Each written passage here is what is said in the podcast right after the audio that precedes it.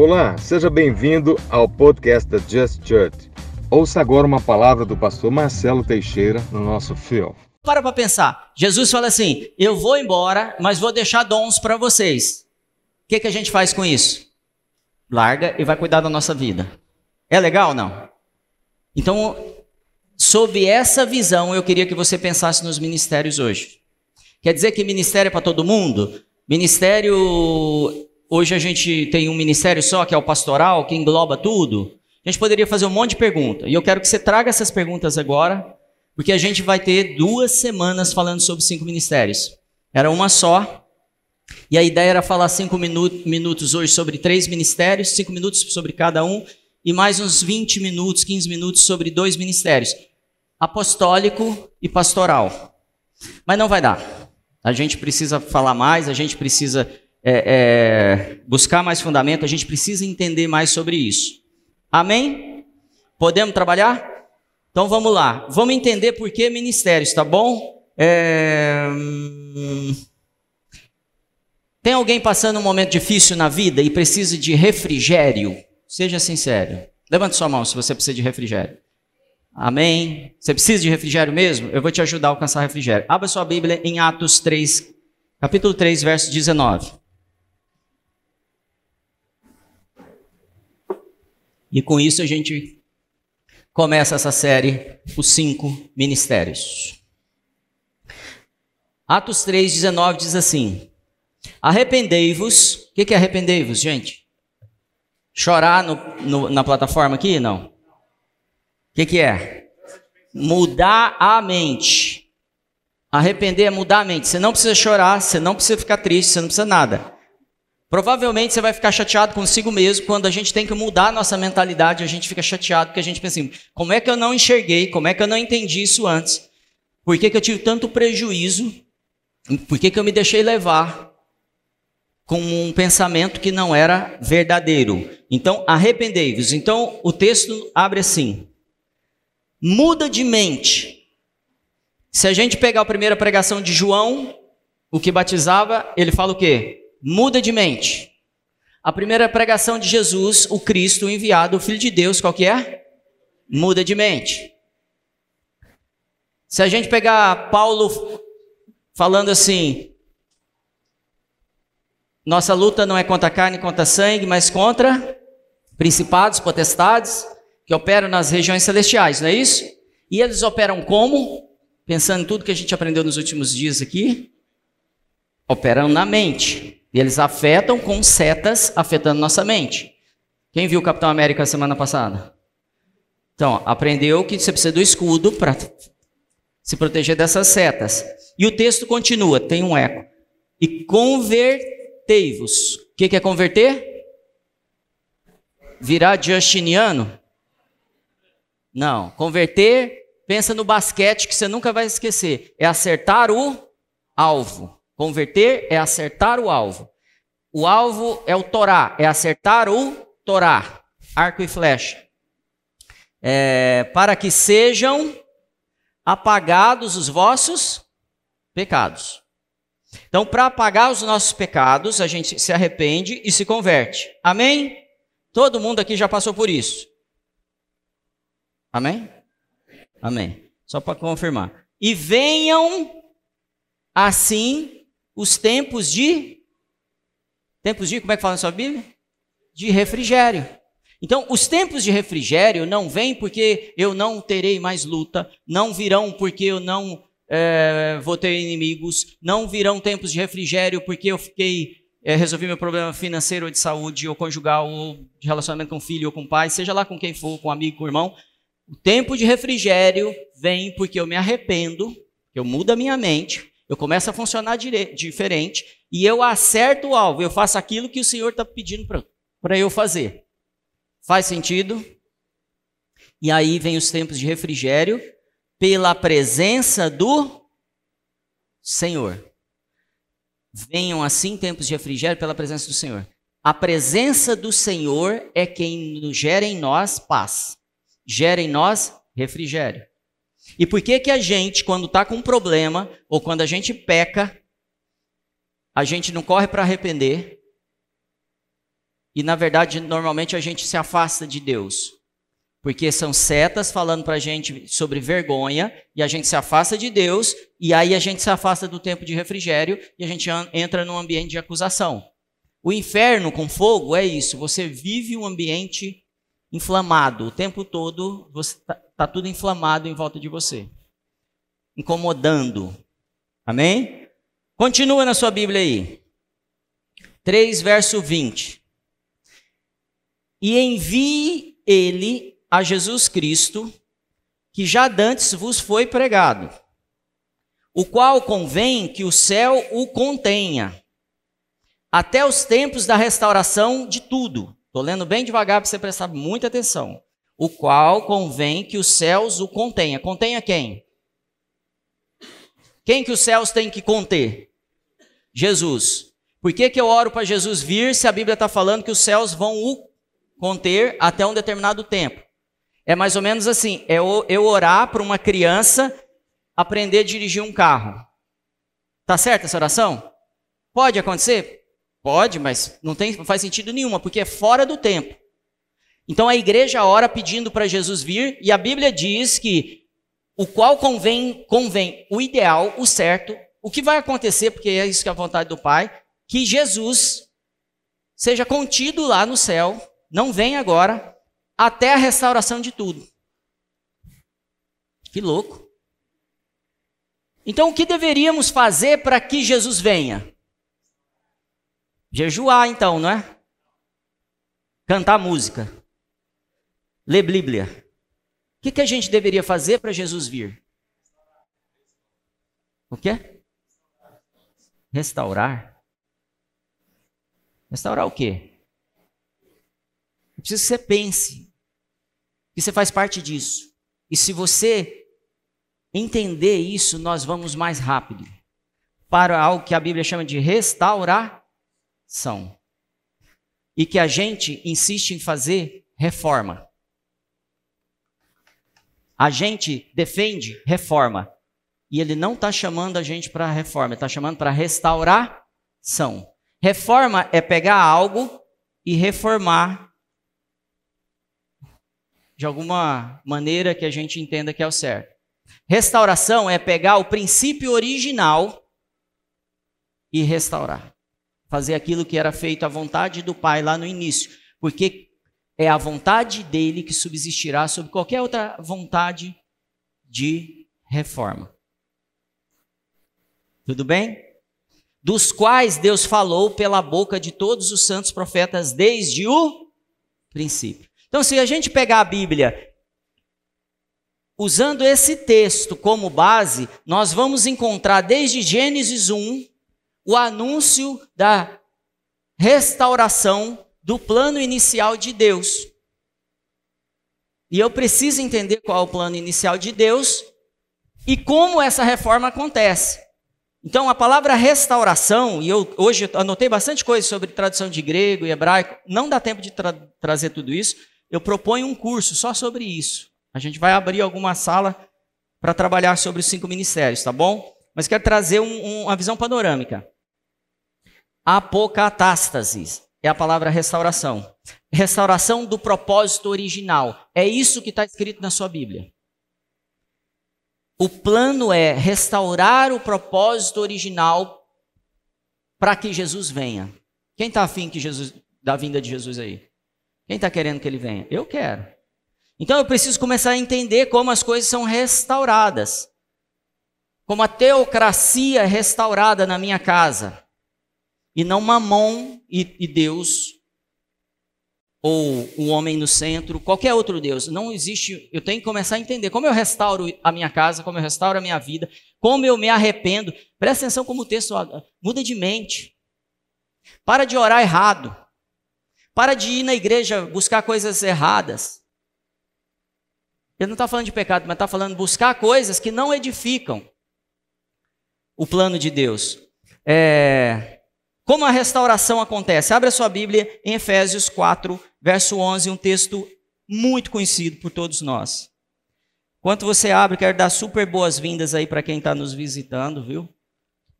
Sinta-se em casa. Se precisar de alguma coisa, tem uma galera aí.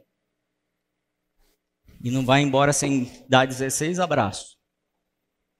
Amém? Efésios 4, verso 11 a 17. Eu vou ler, tá? A gente está falando como fazer essa restauração e não reforma.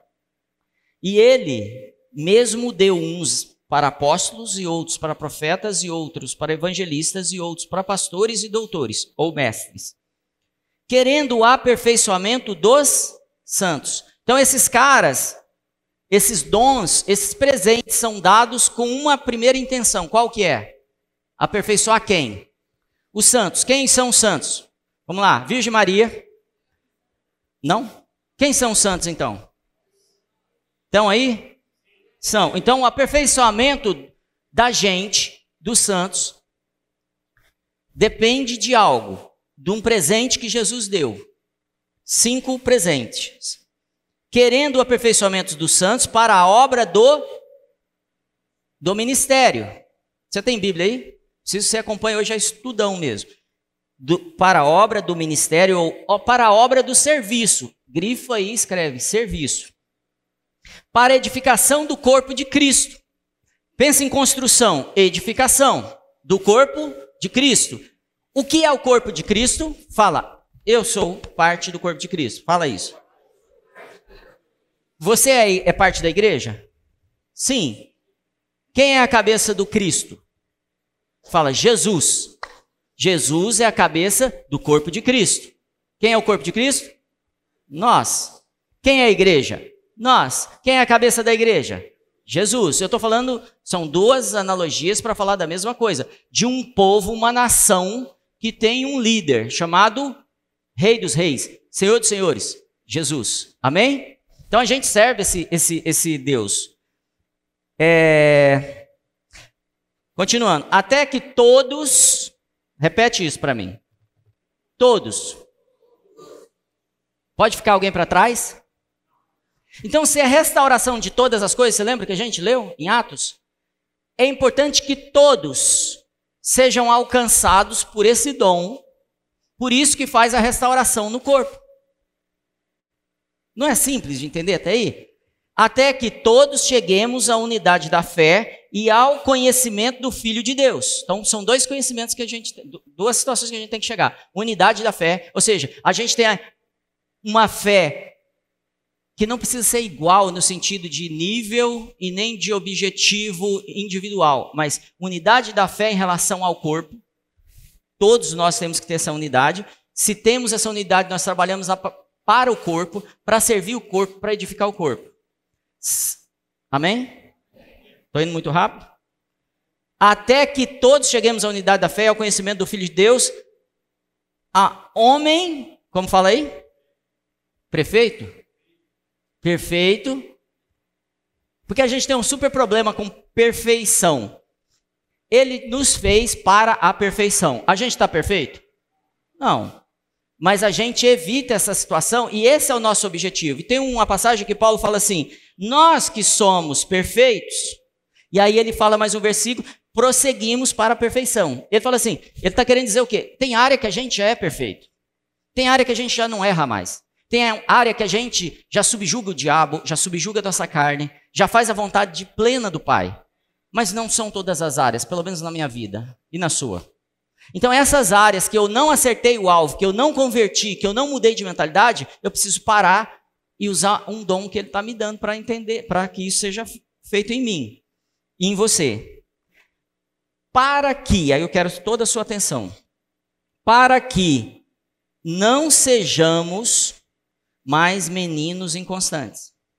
Aqui a igreja comete um erro. Fala, eu cometo um erro. Eu cometo um erro. Nós, como igreja, cometemos um erro. Porque nós recebemos Jesus, nós lemos a Bíblia, nós fazemos jejum, nós fazemos nossas, nossos compromissos, cumprimos nossos compromissos financeiros com os irmãos, mas nós não amadurecemos. E quando não amadurecemos, somos meninos, inconstantes. Por isso que quando vem desaf alguns desafios, nós abandonamos a fé, abandonamos uma obra, porque a gente não amadureceu. E eu não estou falando isso com intenção de acusação. mas sim de reconhecimento, porque eu vivo isso todo dia. Posso contar 10 situações por dia para você que eu vivo que ah, dá vontade de largar, dá, vontade de desistir. Isso toda hora acontece. Já aconteceu com você? Toda hora, ah, eu não aguento mais. E a gente é pego nessas situações e a gente é levado mesmo. E aí ele está falando assim: pra, a gente precisa ter a unidade da fé, edificação do corpo de Cristo, para que nós não sejamos mais meninos inconstantes.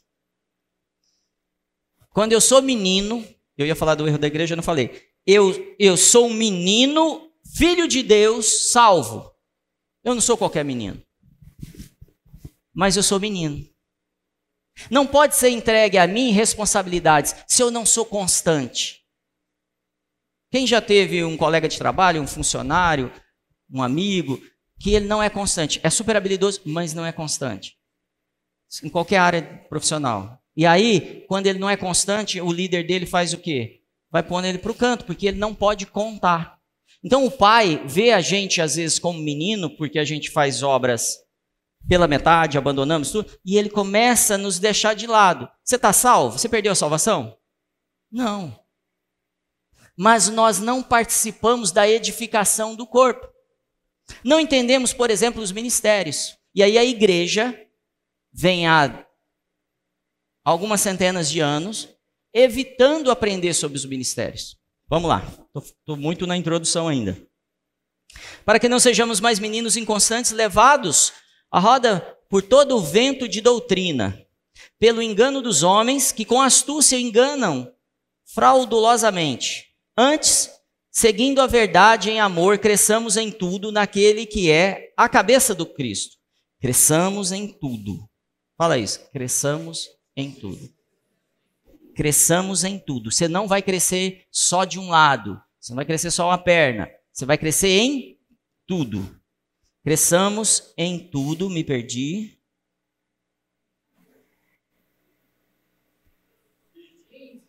Sim. Amém. Antes, seguindo a verdade em amor, cresçamos naquele que é a cabeça de Cristo, do qual todo o corpo, bem ajustado, Fala, corpo bem ajustado. É ligado pelo auxílio de todas as juntas. O corpo é ligado por juntas, segundo a justa operação de cada parte. A unidade do corpo acontece segundo a justa. O que, que é justa? A correta, a certa operação de cada área do corpo. Então, o Just, por exemplo, como uma parte do corpo, tem uma operação, ele é chamado para fazer alguma coisa nessa cidade. Amém? Você, na sua casa, é chamado para fazer alguma coisa, no seu trabalho, na sua escola, sei lá. Você é chamado para fazer, para ser justo. Sendo justo, você começa a conectar partes do corpo e ajudar com que esses, essas partes se edifiquem e cresçam. Isso também te traz maturidade, porque você vai sendo exercitado na fé no exercício da palavra, e aí você começa a ser um restaurador do plano inicial. Amém? Uh, faz o aumento do corpo para a edificação em amor. E digo isto, e testifico no Senhor, para que não andeis mais como andam também os outros gentios, na vaidade da sua mente. Ele deixa um recadinho no final. Foram dados dons, e tem uma coisa que atrapalha você alcançar os dons. Como termina o texto? O que, que atrapalha? A vaidade da minha mente. Ele já está dando uma dica como eu alcanço esses dons, como eu entendo esses dons, ou como eu sou afetado por alguém que tem esse dom. Porque se eu sou vaidoso na minha mente e encontro com um profeta genuíno, o que que eu faço normalmente? Eu rejeito, não rejeito? E a Bíblia diz que se eu não honro um profeta no ofício de profeta, eu não alcanço o galardão de. Ou seja, o que aquele dom tem para me ajudar, não vai ajudar, por causa da vaidade da minha mente. Então, uma das primeiras coisas que a gente tem que aprender é: para eu acessar os ministérios, mesmo que eu não tenha nenhum dos cinco, mas para eu acessar, quero ser abençoado por um pastor. Vamos começar por esse nível que é o mais comum na igreja. Eu preciso tirar a vaidade da minha mente para poder alcançar ele. Quando eu me sinto superior a ele, normalmente eu não alcanço. Tem algo que chama metron de autoridade. Não está na, na pauta de hoje, mas eu queria falar sobre isso. Metron de autoridade é: todos nós recebemos um, uma, um nível, um raio de autoridade. Tem gente que recebeu autoridade na sua casa, tem gente que recebeu autoridade nas empresas, tem gente que recebeu autoridade na igreja.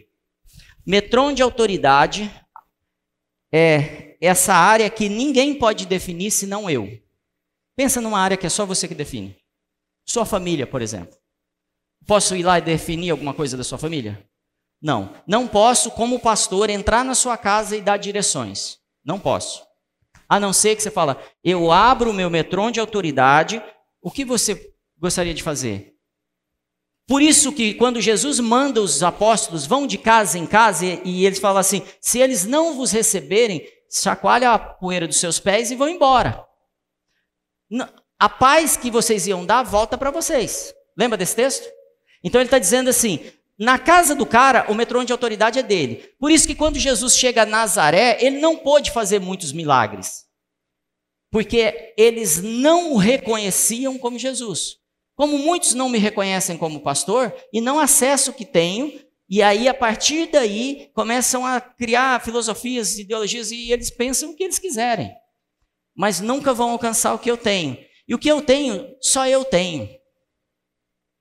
Fala para o seu vizinho isso. O que eu tenho, só eu tenho. O chamado é meu. Fala para ele, o chamado é meu. Você quer? Vai pegar comigo. Amém? Então, nós somos seres únicos que fazemos parte de um corpo e que devemos entender o nosso papel individual dentro desse corpo, para entender o papel coletivo e operar junto com o corpo. Tudo bem, gente? Para isso acontecer, deixa eu beber água enquanto liga aqui. Preciso, é, preciso fazer com que os ministérios operem.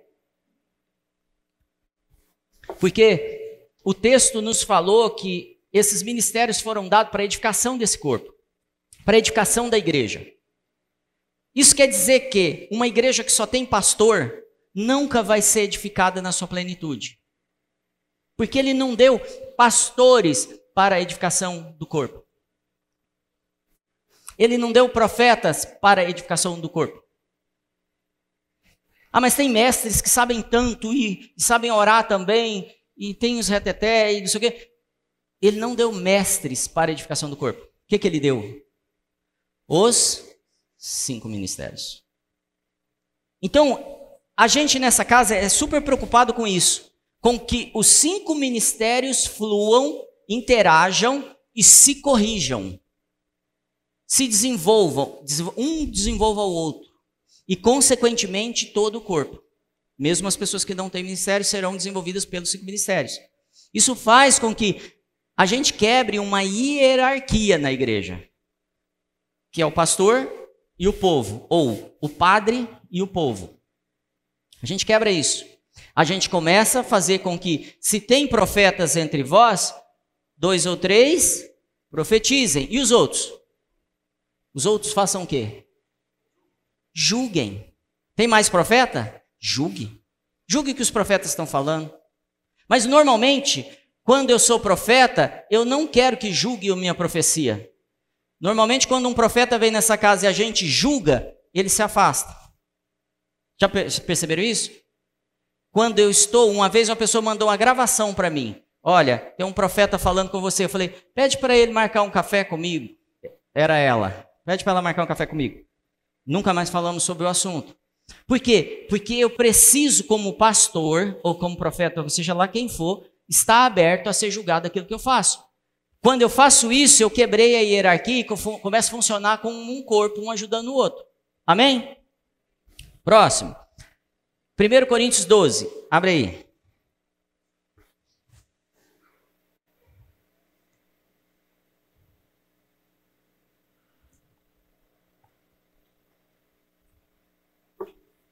verso 28 a 30. E a uns pôs, e a uns pôs Deus na igreja, primeiramente apóstolos, fala, primeiramente apóstolos. Em segundo lugar, profetas. Em terceiro, doutores. Depois, milagres. Depois, dons de curar, socorro, governos, variedades de línguas. Porventura são todos apóstolos? São todos profetas? São todos doutores? São todos operadores de milagres? Têm todos os dons de, os dons de curar? Falam todos diversas línguas? Interpretam todos? Esse texto não deixa claro até ele meio sendo irônico, assim, por acaso tem alguém aí que faz tudo? Tem alguém com todos os dons, todas as capacidades? Tem alguém aí que pode viver sozinho, individual, independente? Tem alguém aí que não precisa prestar conta? Amém? Posso dizer isso sobre esse texto?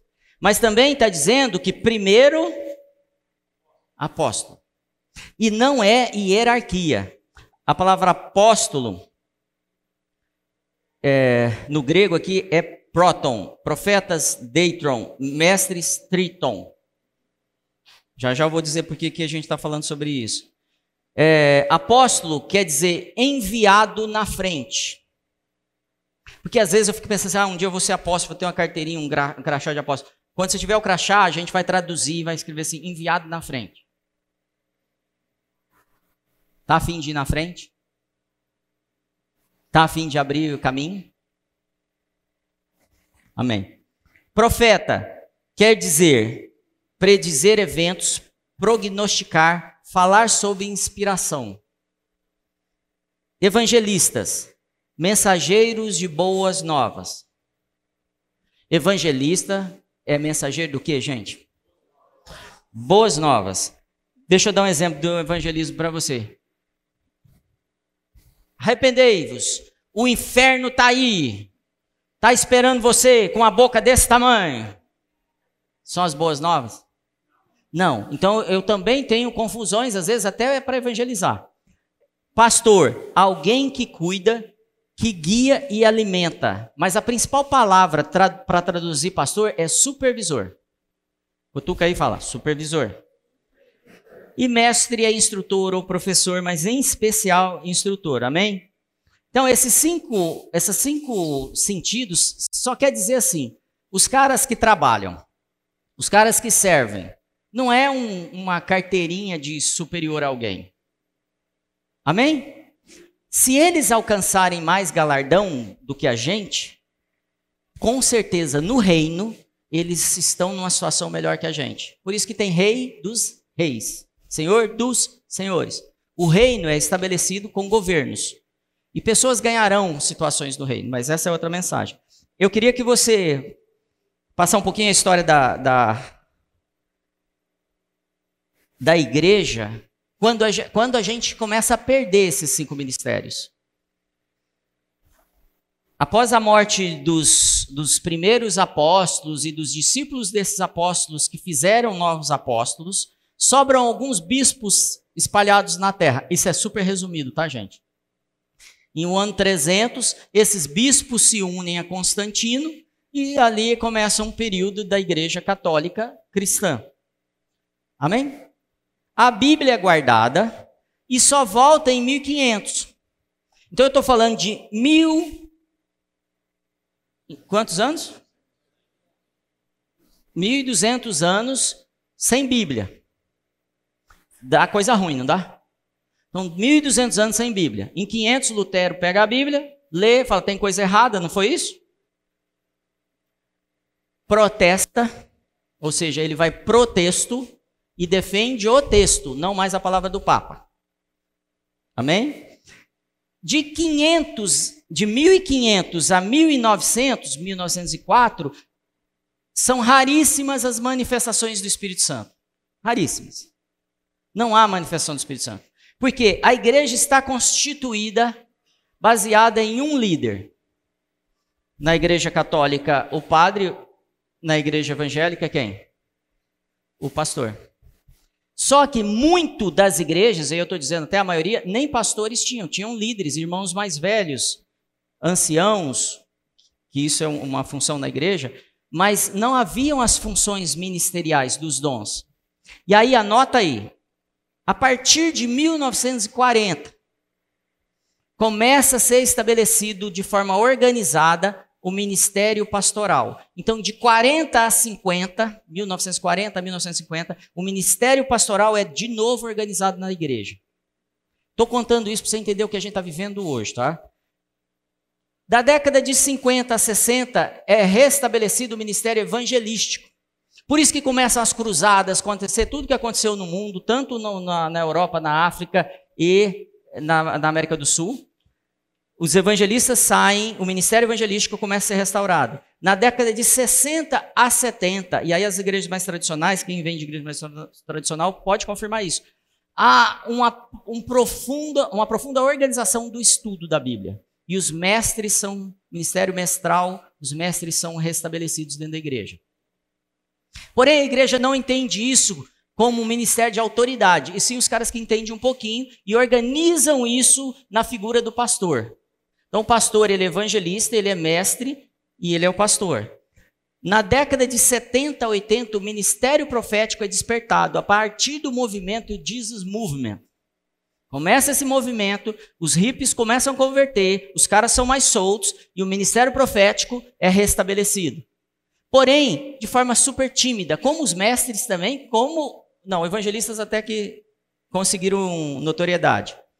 E na década de 80 para 90, que eu nasci. 90 eu nasci, não foi 80? É. Que eu nasci. É... Você me atrapalhou, viu, Rafael? Começa o ministério apostólico ser restaurado. Perguntas. Quando você restabelece algo que está perdido há mil e setecentos anos,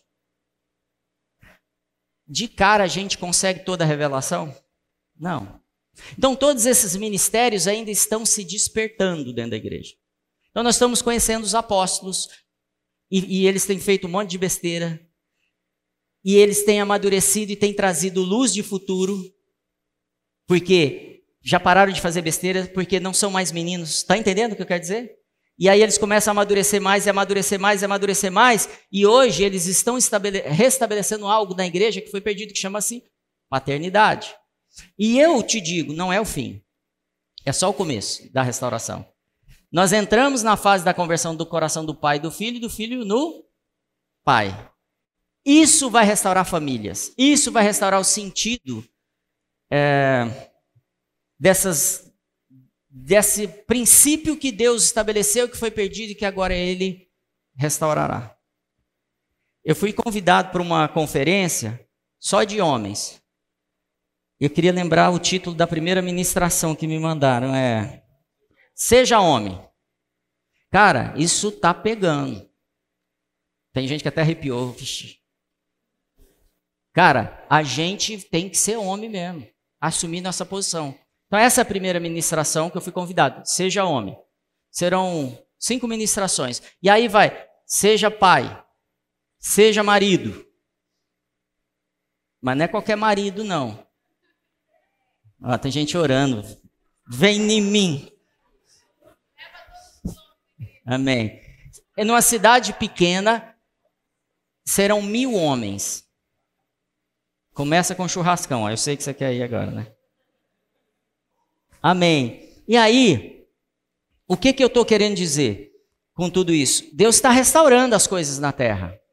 Tem uma mensagem de pânico que não é boas novas, mas Deus está restaurando. Você olha para o Brasil, você vê claramente que Deus está restaurando. Que o ano que vem vai ser melhor, e que o outro ano vai ser melhor, e que o outro ano vai ser melhor. Se nós fizermos a lição de casa. Se nós entendermos nossos papéis e os papéis dos ministros, porque toda a restauração da sociedade depende da restauração da igreja. Não falei reforma. Restauração da igreja no modelo de Atos restauração do nosso comportamento de domínio sobre a terra, como havia em Adão. Amém? E aí, tem umas brincadeiras, né, que o pessoal fala que os ministérios, já viu esse dos dedos, né? O apóstolo é indicado como, não, não viu isso não? O dedão é o apóstolo. Quando você quer saber que como cada um funciona, é assim para você registrar aí. o dedão é o apóstolo, o indicador é o profeta. Por quê?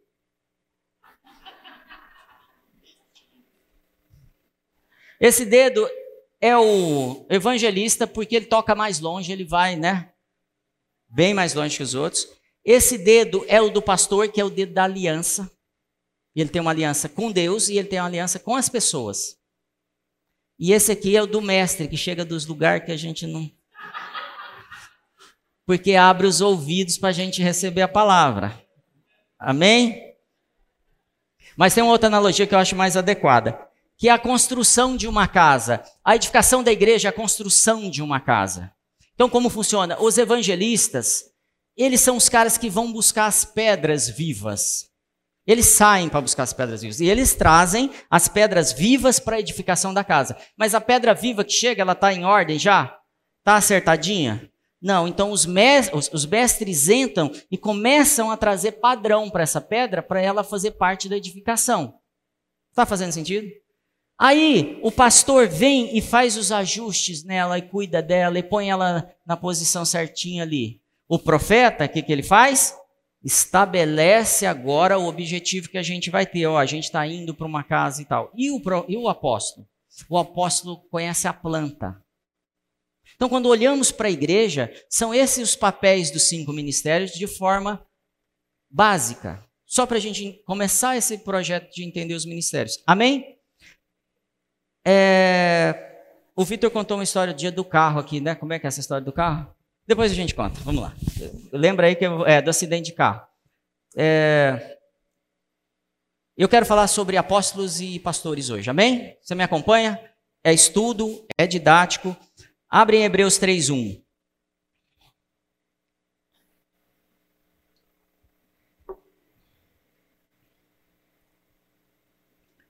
Apóstolos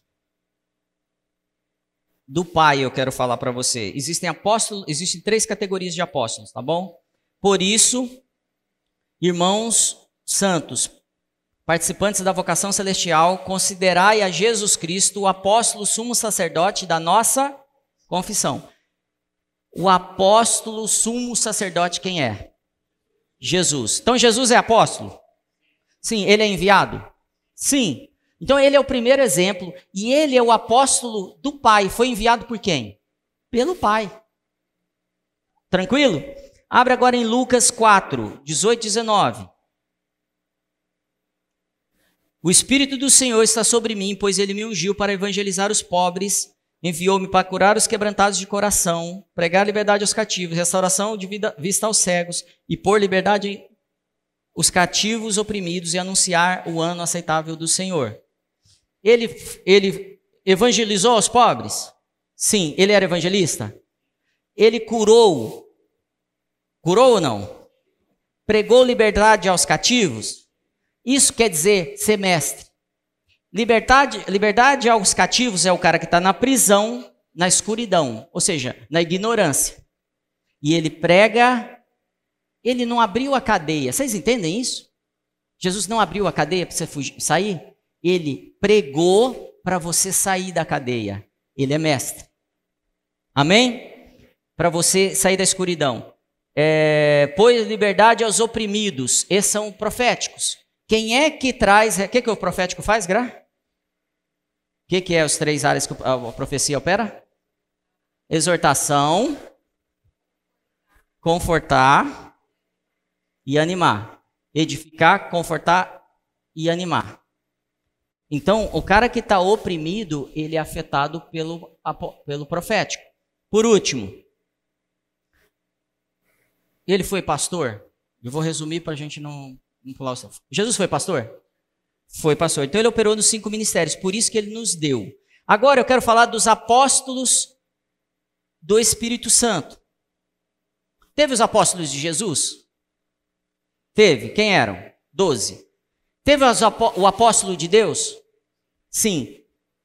Algumas pessoas falam assim, mas não existem mais apóstolos, porque Paulo foi o nosso apóstolo pleno e ele trouxe todos os fundamentos que nós precisamos. Querido, se nós estiver, tivéssemos a igreja plena lá, lá atrás, talvez não tivéssemos mais necessidade de apóstolos, mas a igreja não está plena. Se a igreja não está plena, precisamos de apóstolos. Porque um mestre não entende o que um apóstolo entende. É mais ou menos assim: o Jesus, o bom pastor, fala com os pastores. Jesus, o mestre, fala com os mestres. Jesus, o profeta, fala com os profetas. Jesus, o apóstolo, chama os apóstolos para mostrar a planta para eles. Jesus, o evangelista, queima o coração dos evangelistas e põe os caras para andar. O que, que eu quero dizer? Existe um linguajar e uma mensagem para cada um dos dons. Então, um, um, um dom diferente não entende o que o outro está pregando. Apóstolos tinham dificuldade de entender o que o outro falava. Pedro fala isso sobre as, o que, que Paulo escrevia. Amém? Então, eu, quero, eu falei do apóstolo de Deus, apóstolo de Jesus e agora o apóstolo do Espírito Santo, que está, abre em Efésios 4,11. E ele mesmo deu uns para apóstolos, outros para profetas, outros para evangelistas, outros para pastores e outros para mestres quem que, quem que conduz esses apóstolos que Jesus deu o dom? Fala, o Espírito Santo. Não é Jesus. É como se falássemos assim: existem três grupos de apóstolos. O de Deus, que é Jesus, o de Jesus são os apóstolos, o do Espírito Santo, que é para os dias de hoje. Não é o Espírito Santo que nos foi dado? Sim ou não? Sim, então é ele que é nosso ajudador. Então eu não posso ter um dom apostólico sem relacionamento com o Espírito Santo ou profético, ou evangelístico. Eu não posso. Mas eu posso receber esse dom, abandonar o Espírito Santo e continuar operando. Deixa isso para outro dia. Vamos lá. É... Salmo 115, 16. Antes de você ler, eu quero voltar a fazer uma revisão do começo. Deixa aberto aí os salmos. Jesus de, manda deixa dons para gente, deixa presentes para gente. Quais são os presentes? Ah, esqueci de falar do apóstolo no dedo, né? Apóstolo é aquele que toca todos os outros ministérios. Primeiro é o apóstolo, depois profeta, evangelista, mestre e pastores. Qual é, a, qual é o motivo que Jesus deu isso para gente? Para a edificação da igreja. Aí você vai entender porque que a igreja não sai do lugar ainda, porque ela não tem autoridade em toda a cidade. Porque ela não foi edificada nos fundamentos dos apóstolos, e sim dos pastores. Ok? Para que, que Deus quer que a igreja seja restaurada? Para que ela vá até a sociedade, para que ela ore para o Pai e fale assim: me dá as nações, me dá os negócios, me dá a educação, me dá a mídia, me dá a arte, me dá a moda, que está na mão de um monte de gente errada, para que eu edifique também essas áreas, como igreja. Não era isso que estava acontecendo em Jerusalém? Alguém tinha falta de alguma coisa? Até quem não queria andar com eles respeitavam eles. Não mexe com esse povo, não, os caras estão certos. Então, a restauração de todas as coisas que a Bíblia fala depende da igreja se restaurar. Porque sempre começa pela casa do Senhor. Quando começou o processo de exposição de corrupção no Brasil, o primeiro lugar que foi exposto foi a igreja. Entrou um monte de coisa dentro da igreja, um monte de negócio estranho, aconteceu coisas terríveis dentro da igreja. Mostrou o coração de cada um de nós. Foi grave. E começou a mostrar a corrupção que havia na gente. Depois foi para a política, para as empresas, para em todas as áreas a, a, a exposição da corrupção. Por que, que Deus fez desse jeito? Por que, que Ele deu para a gente ministérios para restaurar, restaurar a igreja, para dar à igreja restaurar as áreas? Porque Ele tem um plano inicial. Porque Ele quer restaurar o plano inicial. Que está em Salmo 115, 16, que diz assim: Os céus são os céus do, mas a terra deu Ele ao, aos filhos dos. Para quem que Deus deu a terra, querido? Fala, para o diabo. Fala, para o diabo. A terra é do diabo, fala. Salmo 115, 16 fala isso. O que, que a Bíblia fala, gente? De quem que é a terra? Dos homens. Como é que quando Deus dá um talento, um, um valor, um recurso para gente, o que, que Ele espera que a gente faça com esse recurso? Multiplique, transforme aquilo na melhor coisa possível. Por isso que quando Jesus ensina a gente a orar, ele fala assim: a oração que você tem que fazer assim, que seja feita na terra como é no céu, porque a terra é de vocês.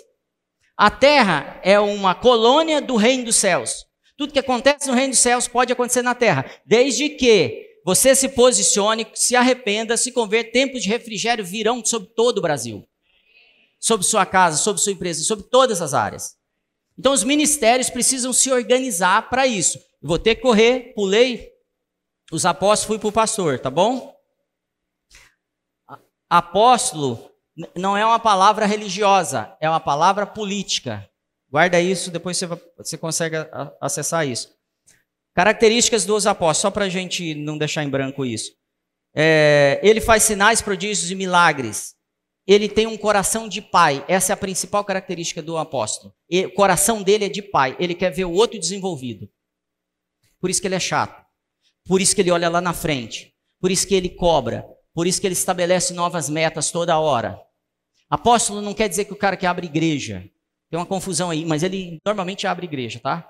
Apóstolo é o cara que tem a planta do plano de Deus. Nós temos apóstolo nessa casa. Amém? Nós temos profetas nessa casa. Nós temos pastores e mestres nessa casa, ungidos, reconhecidos, com formação, com tudo isso, tá? Agora, apóstolo é o apóstolo Marcos e Ju, tá? Apóstolos dessa casa, que, que são responsabilidade da, da planta dessa casa. Nós também estamos nos preparando para ungir, para, desculpa, para identificar, ordenar, identificar, reconhecer e ordenar ministérios aqui. E, e alinhado com o apóstolo Marcos, a gente já está seguindo trabalhando com isso. Então, o apóstolo tem autoridade, são peritos arquitetos, eles têm palavras e eles têm obras, eles não param, são os caras que mais trabalham. Eles estabelecem escolas bíblicas, eles estabelecem novos ministérios, eles são supervisores do trabalho da igreja que, que a igreja está fazendo? Isso tudo está na Bíblia, tenho os textos anotados, depois a gente disponibiliza para vocês. Eles nomeiam e ordenam anciãos, ordenam anciãos, estabelecem o presbitério da igreja e eles aprovam e ordenam os diáconos. Tá bom? Tranquilo? Existem os apóstolos verticais, que são apóstolos de redes apostólicas. Eles estão coordenando redes apostólicas. Existem os apóstolos eclesiásticos, que normalmente estão sob uma denominação ou um grupo de igrejas que funciona no mesmo mesma linha. Existem os apóstolos horizontais, que estão nos mercados. Eles são líderes de rede de advogados, rede de empresários, rede de médicos. Eles são influenciadores de pessoas de mercado. Amém? Tranquilo, tá aí? É... Acidente de carro. Tem o um microfone?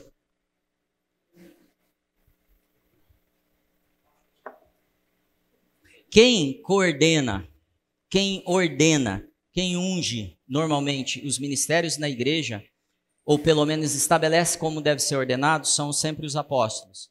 Pastores podem fazer? Podem. Mas o ideal é que a, quem está olhando a planta defina isso principalmente.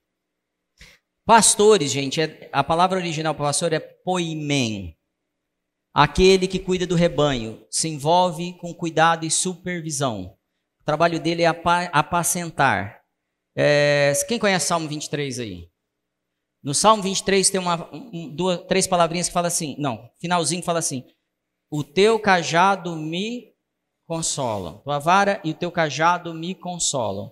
Consola é a palavra nacan. Consolar quer dizer consolar, confortar, oferecer compaixão, lamentar com alguém que está sofrendo, arrepender-se, inspirar intensamente por causa de uma emoção profunda. Inspirar, de inspiração. O que, que eu trouxe? O que, que eu estou dizendo de um pastor? O coração do pastor é diferente do apóstolo.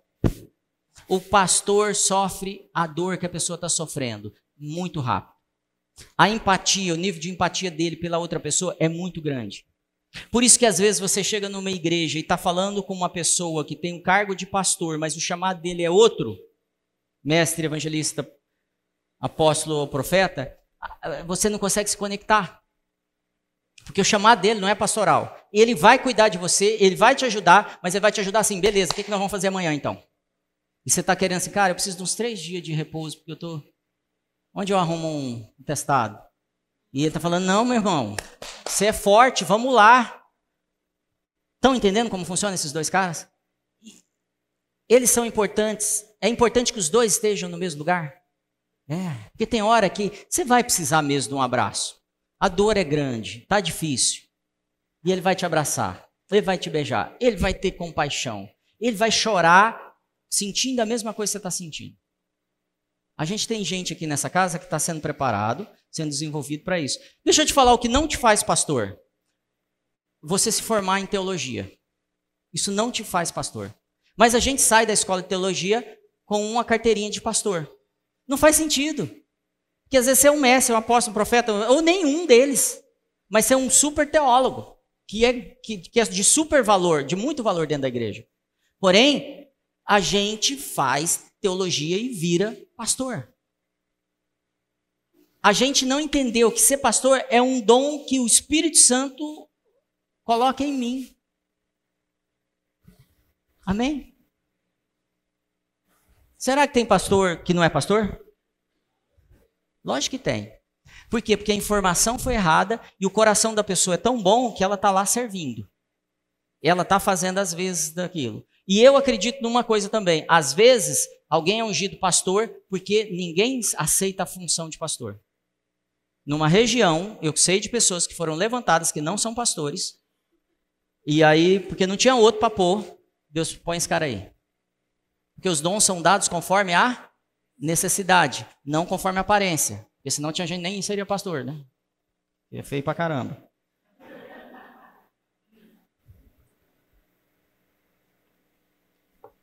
Características que pastores precisam ter. Primeiro, ele precisa ter relacionamento com Jesus. Então, para ser pastor nessa casa, você precisa ter relacionamento com Jesus. Segundo, você precisa ter é, cuidar de si mesmo, relacionar consigo mesmo, amar a si mesmo. Pessoas que não se amam não serão pastores nessa casa. Mesmo tendo todas as características e todo, toda a vontade. É, terceiro, está anotando? Ele precisa amar a família dele. Ele precisa ser fiel à família dele. Eu falei da igreja já? Não. Então, primeira característica, ele tem que amar quem? Jesus. Segunda, ele. Terceira, a família. Então a gente honra isso e valoriza isso. Isso é um valor para a gente. Que você também seja assim. Mesmo que você não seja um pastor. Amém? Estou pulando.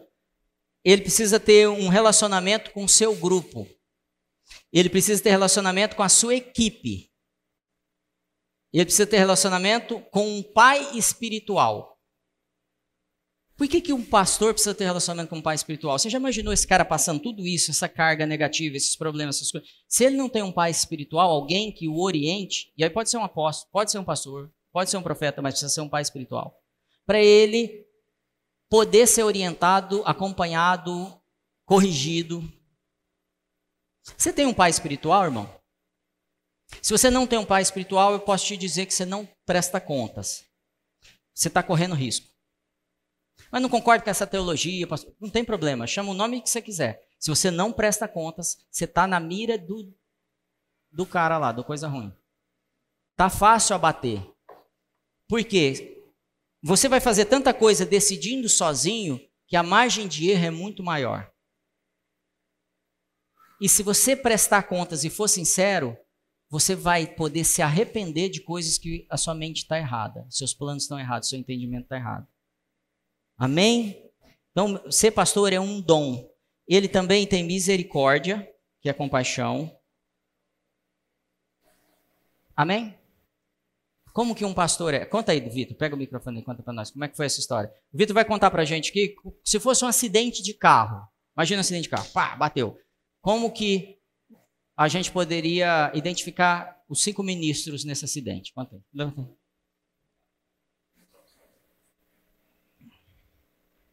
Imagine um acidente agora. Né? Em corpos caídos, né? É uma loucura. Sangue para todo lado. Acidente de carro. Você vai saber identificar quem é cada ministério de acordo com aquilo que eles fazem diante de um acidente. O evangelista ele já chega, olha e fala assim: Senhoras e senhores, estão vendo o que está acontecendo? A sua vida pode estar por um triz. Você pode sair de casa e não voltar vivo. Amém. Então, se você não conhece Jesus, se arrepende e começa né? Amém. a pregar o evangelho. Né? Enfim, o pastor ele já fica assim: Meu Deus, ele está machucado. Né? Já pega aqui no meu livro né? e começa a ver quem está ferido e cuidar. E dá um jeito de cuidar. O mestre começa a olhar assim: não pode mexer, porque a coluna dele né, tem que seguir a norma já colocou o triângulo ali, ó, né, tá, já começa a ajustar as coisas para ver se está tudo na, na norma. Já fez a conta por que, que velocidade que o cara Isso, tá? velocidade, quem que tem que chamar, já viu se tem seguro, tá tudo certo. O profeta, ele já começa né, a discernir espiritualmente o que está acontecendo ali, né? Já começa a expulsar o espírito de morte, né? A vida. E o, e o, e o apóstolo, ele já está bem conectado, está vendo toda a situação e ele vai vendo quem tem dom. Bom, você tem dom de curar, então você vai curar ali. Você tem dom de ensinar, você vai para aquele lugar. E ele vai organizando todas as coisas. Coloca o evangelista no, no lugar dele, o profeta no lugar dele. Vai colocando cada um na, na sua posição. Mais ou menos assim. Amém. Obrigado. Salva de palmas para o Vitão. Tem pessoas aqui que têm dons. A gente reconhece isso. Você já sabe qual é o seu dom? Semana que vem a gente vai falar sobre profetas, evangelistas e mestres. E mais umas coisas aí. Provavelmente a gente vai falar sobre diáconos e presbíteros também, são anciãos na igreja. Porque se você entender quem é você, quais são seus principais chamados, suas habilidades, provavelmente você pode ser um dos grandes edificadores ou restauradores do plano inicial de Deus dentro da igreja. Você pode ser extremamente útil nessa casa ou em outra igreja, mas você vai ser útil. E a gente está aqui para te ajudar. Então, isso foi um pano de fundo dessa história toda. Aí eu queria que você abrisse sua Bíblia em 1 Samuel 16, 12 e 13. Enquanto você abre, vai ouvindo o que eu estou te falando, não se distraia. Nós reconhecemos algumas pessoas já nessa casa com dons ministeriais.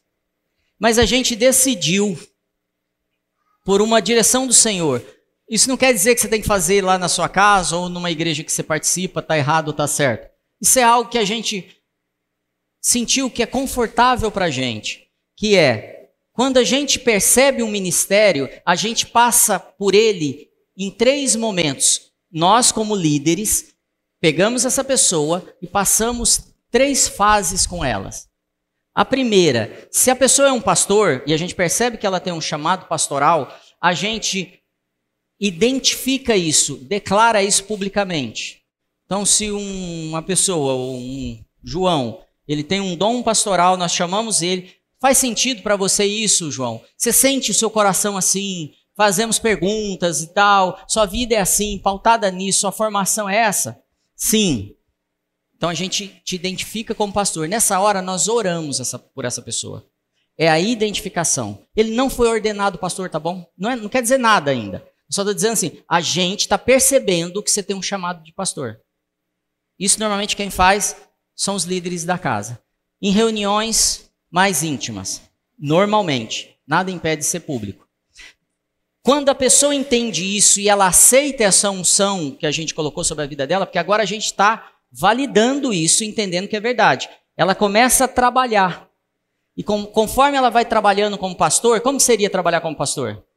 visitar as pessoas, ir no hospital, abraçar a família, ver se tem uma necessidade, suprir um problema de relacionamento conjugal de um casal, aconselhando, amparando, com criação de filhos, seja lá o que for, finanças. Então, quando, você percebe, quando ele já tem frutos pastorais, a gente passa ele para a segunda fase, que é o reconhecimento. E a gente está dizendo que nós normalmente é diante da igreja. Nós, como igreja, reconhecemos que você tem trabalhado, servido como pastor. Mas você ainda não tem autoridade de pastor. Mas mesmo não tendo autoridade de pastor, você visita pessoas, você chama pessoas para cuidar, você está sempre interessado, seu coração queima para que as pessoas vivam melhor. Faz sentido até aí? E aí, depois disso, a gente vai medir o quanto essa pessoa permanece sustenta aquilo. E aí, depois de um período que pode ser meses, anos, décadas, depende de vários fatores, e eu não estou exagerando, a gente vai ordenar essa pessoa. Quando a gente ordena, a gente está impondo as mãos nela, reconhecendo e enviando ela agora com autoridade pastoral. Então ela começa a ter autoridade no mundo espiritual maior, legalidade agora, porque ela já tinha autoridade, mas agora ela tem legalidade, e na igreja também. Fez sentido? A gente faz isso, e da onde saiu isso? 1 Samuel 16, 12 e 13 é a primeira unção de Davi.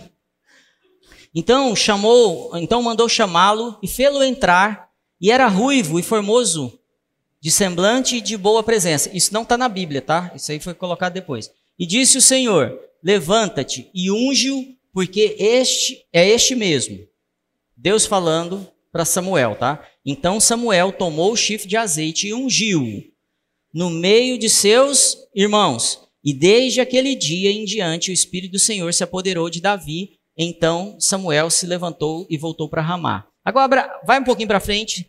2 Samuel 2,4. Se você abre a sua Bíblia. 2 Samuel 2,4. A segunda unção de Davi. Então vieram os homens de Judá e ungiram ali a Davi, rei sobre a casa de Judá. Primeiro ele foi ungido aonde? Entre os irmãos. Segundo ele foi ungido onde? Como rei de Judá. E deram avisos a Davi dizendo: Os homens de Jabes de Leade foram os que sepultaram a Saul. Segundo Samuel 2:4. Agora mais um capítulo 5:3. Segundo Samuel 5:3. Assim, pois, todos os anciãos de Israel vieram ao rei em Hebron, e o rei Davi fez como eles, fez com eles acordo em Hebron, perante o Senhor, e ungiram Davi rei sobre Israel. Entenderam três unções? Um entre a família, entre os irmãos, outra num estado, né, que seria agora metade do país, outra sobre o país todo. A gente entende isso na igreja também. E a gente tem hoje, é, dentro dessa família, pessoas operando já. Alguns sendo identificados, outros sendo reconhecidos. E se Deus quiser, logo pessoas sendo ordenadas aqui. A Gra foi ordenada profeta há algum tempo, vocês lembram disso? Então Dom Lynch vem, apóstolo Dom Lynch vem e ordena ela profeta. Por quê? Porque tem um, uma história acontecendo. E aí ele vai ver como está a vida dela com a família. Como está a vida dela profissional, se ela tiver carreira. Como está a vida dela é, com a administração geral da, das coisas. Como está a vida dela com a igreja. Como está a vida dela com a palavra. Como está a vida dela com o Espírito Santo. Quais os sinais já têm acontecido na vida dela? Então isso também aconteceu. E aí eles vêm e ordenam. Nós temos necessidade de novos ministros nessa casa. Mas não pode ser só para te dar uma carteirinha, porque se antecipamos isso, pode ser que a gente mate a pessoa. Amém? Mas tem pessoa que não não vai morrer, vai crescer cada vez mais se receber. Porque vai entender que é o momento e é esse o chamado dela. Amém? busca na sua memória, principalmente os que são mais frequentes na casa. Tem pessoas que têm cuidado uns dos outros e não são pastores? Tem pessoas que têm ido buscar pessoas sem ser evangelista? Levado, você precisa ir. Não tem? A gente também tem visto isso e a gente observa isso o tempo todo. Então hoje nós vamos identificar dois casais e reconhecer que a segundo nível há um casal. E eu queria que você ficasse de pé para a gente começar esse processo.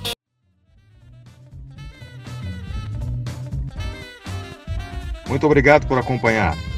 Continue ouvindo e sendo edificado aqui no nosso podcast ou através do nosso YouTube. Lembre-se de compartilhar com seus amigos e sua família. Deus o abençoe.